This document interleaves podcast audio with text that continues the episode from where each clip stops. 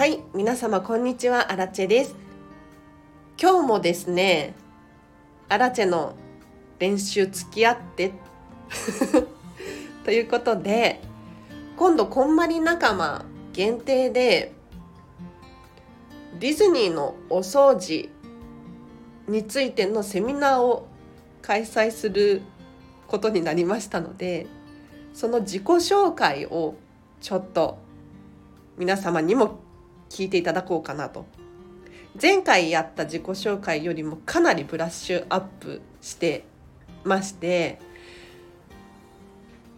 ディズニーのお掃除ってこんなにすごいんだっていうのに興味関心を持っていただけるような そんな内容に仕上がったんじゃないかなと思いますので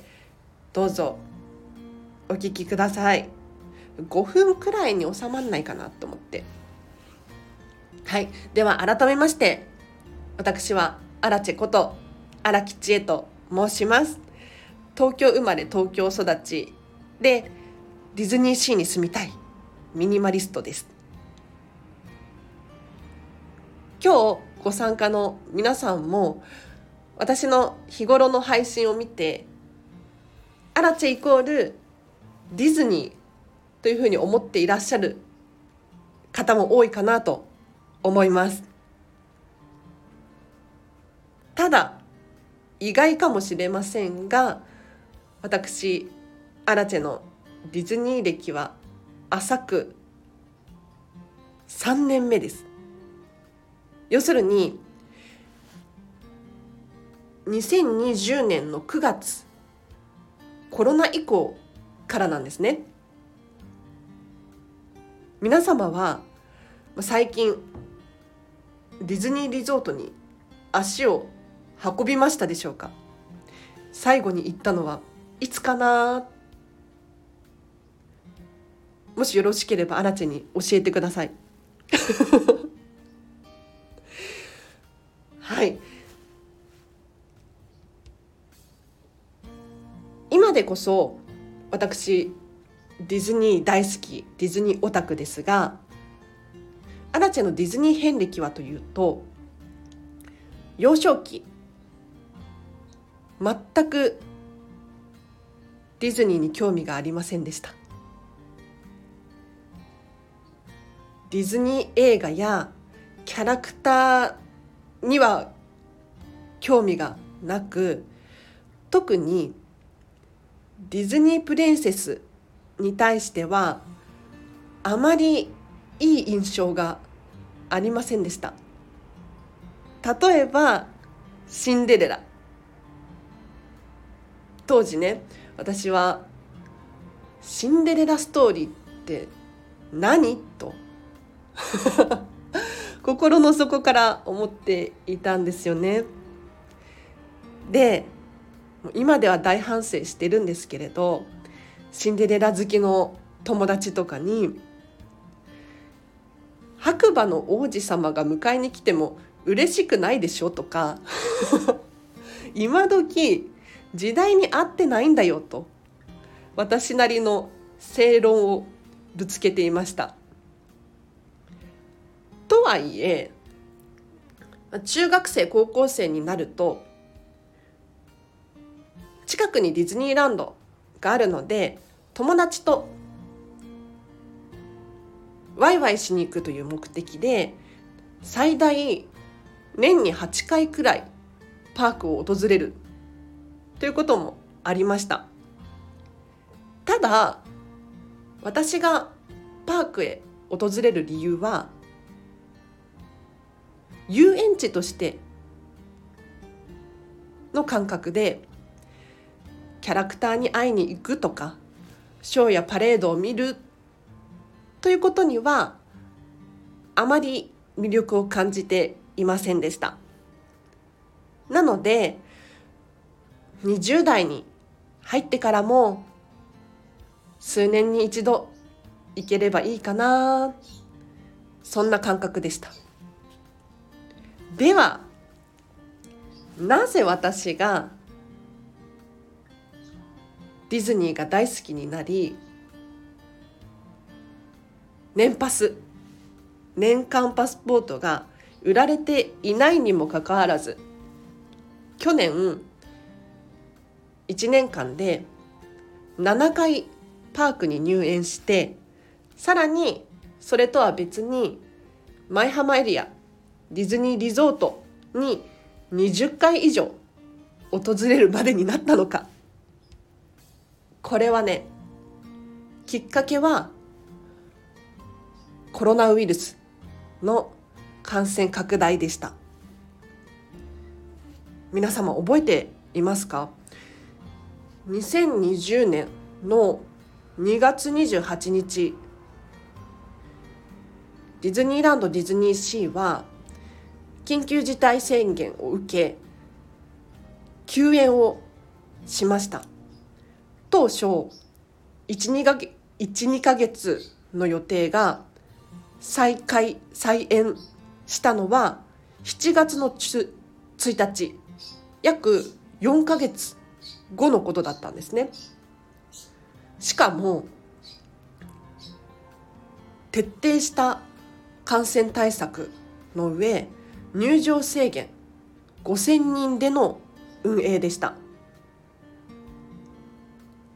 コロナ前のディズニーランドの入場者数上限が約5万から6万人と言われていたのでその10分の1なんですね。さらにこの5,000枚のチケットさえもみんなが外出するのを控えていたようで売り切れていない日もあったと記憶しています。なのでこの広大な敷地に5,000人以下ガラガラのディズニーランドディズニーシー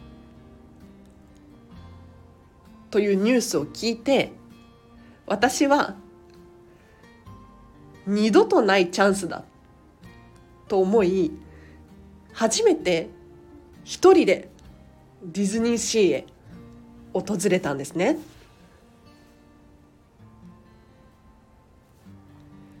このことをきっかけに私はディズニーリゾート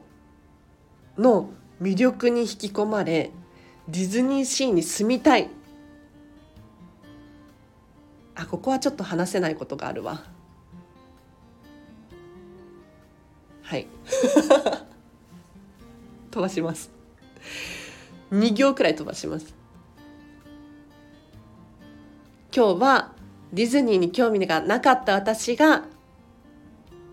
ディズニーの美しさに感動しコロナ禍の3年間でどれだけハピネスをもらいどうしてディズニーオタクになったのか。ディズニーの企業理念やテーマパークとしての在り方についてディズニーのお掃除からハピネスを創造しよう。というテーマでお届けしたいと思います。ではどうぞよろしくお願いします。長いですね。いかがでしたでしょうか？ちょっと面白そうだなと思っていただけたらいいねを押していただけるととても嬉しいです。ちょっとここからは雑談なんですがそうなんですよね。あの幼少期小学生くらいの頃シンデレラって何って本当に思ってたんです。でも今は180度ガラッと考えが変わりましてシンデレラ大好きですよ。なぜならなぜならアラッチェなりの納得いく答えが見つかったから。なんですでシンデレラのすごいところって ここから褒め褒めようと思うんですけれどこれからはね。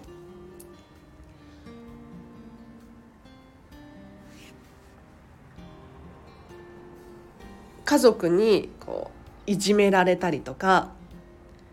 掃除洗濯任されたりとか、まあ、いい環境にはいなかったと思うんですよ。にもかかわらず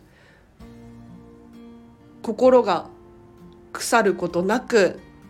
動物たちにも優しく接することができるこんな心の強い女性はいないだろうと 今では思います。でそんなシンデレラがちょっとしたチャンス魔法使いのねおばあさんに綺麗にしてもらってで武道会に参加したら王子様に見初められて迎えが来るわけですよ。これってすごいことだなと。だってあの舞踏会で王子様に会いたい人いっぱいいたはずなんですね。にもかかわらずシンデレラが選ばれるっていうことは何か王子様的に魅力を感じたんでしょうね。ここがすごいと思いません？なんか私だったらアラチェだったらどうかなって考えるとそんな美しい心の状態ではいられないよなって思うわけですよ。でちょっとしたチャンスを日頃の努力おそらくことず言葉遣いも仕草も美しかったと思うんですよ。そんなところを王子様が何か感じ取ったんでしょうね。なのでこれほど素晴らしい映画はないぞと 思いますね。はい。はい。ということで、ちょっとアラチェの自己紹介長くなってしまったので 削ろうかな。5分くらいにしたいんですよね。削ろうかなと思います。皆様お付き合いいただきありがとうございました。このチャンネルはですね、毎日毎日お片付けに関するテーマで配信をしております。もし面白そうだななんて思ってくださった方いらっしゃいましたらフォローしていただいて過去の回とかもね遡って聞いていただけるととっても嬉しいですお知らせをしようかな最後にフェムパスさんフェムパスさんちょっと発音がわかんないんですけれど。でウェブ記事を書いております。月に1本か2本ほど連載させていただいておりますのでフェムパスカタカナでフェムパス片付けで検索していただくとアラチェのウェブ記事が読めますのでもしよろしければ読んでください。もしくはあのリンクを貼っとくのでそちらからも飛べますね。はい。あとは2月18日土曜日午後14時から16時半こんまりメソッドデータの片付け研修というのをアラチェ講師でですね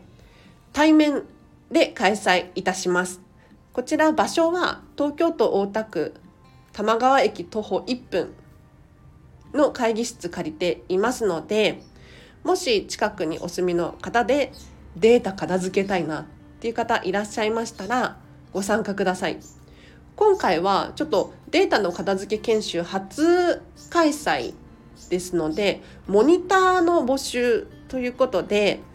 費用はかかるんですけれどお得な価格になっております。お一人3300円でご受講できます。さらに資料をお渡しできますのでそちらもお持ち帰りいただいてお家でも復習ができるんじゃないかなと思います。でモニターにつきお願いがありましてアンケートのご協力と写真撮影ですね。はい、でこの写真撮影はあの一人一人の顔をアップで撮るとかそういうことではなくってなんかちょっとみんなが勉強している様子とかを後ろからね撮ったりとかそんな感じを予定していますのでそんなにあの顔が映るの嫌だっていう方でも大丈夫かなと思います。お申し込みは、あ、じゃあリンク貼っときましょう。はい、お申し込みリンクを、サイトを作ったのでそちらから詳細も読めるようになっておりますので定員が一応6名の予定なのでお早めにご連絡いただけるととても嬉しいです。では皆様今日もお付き合いいただきありがとうございました。今日の後半もですねハピネスを選んでお過ごしください。アラチェでした。バイバーイ。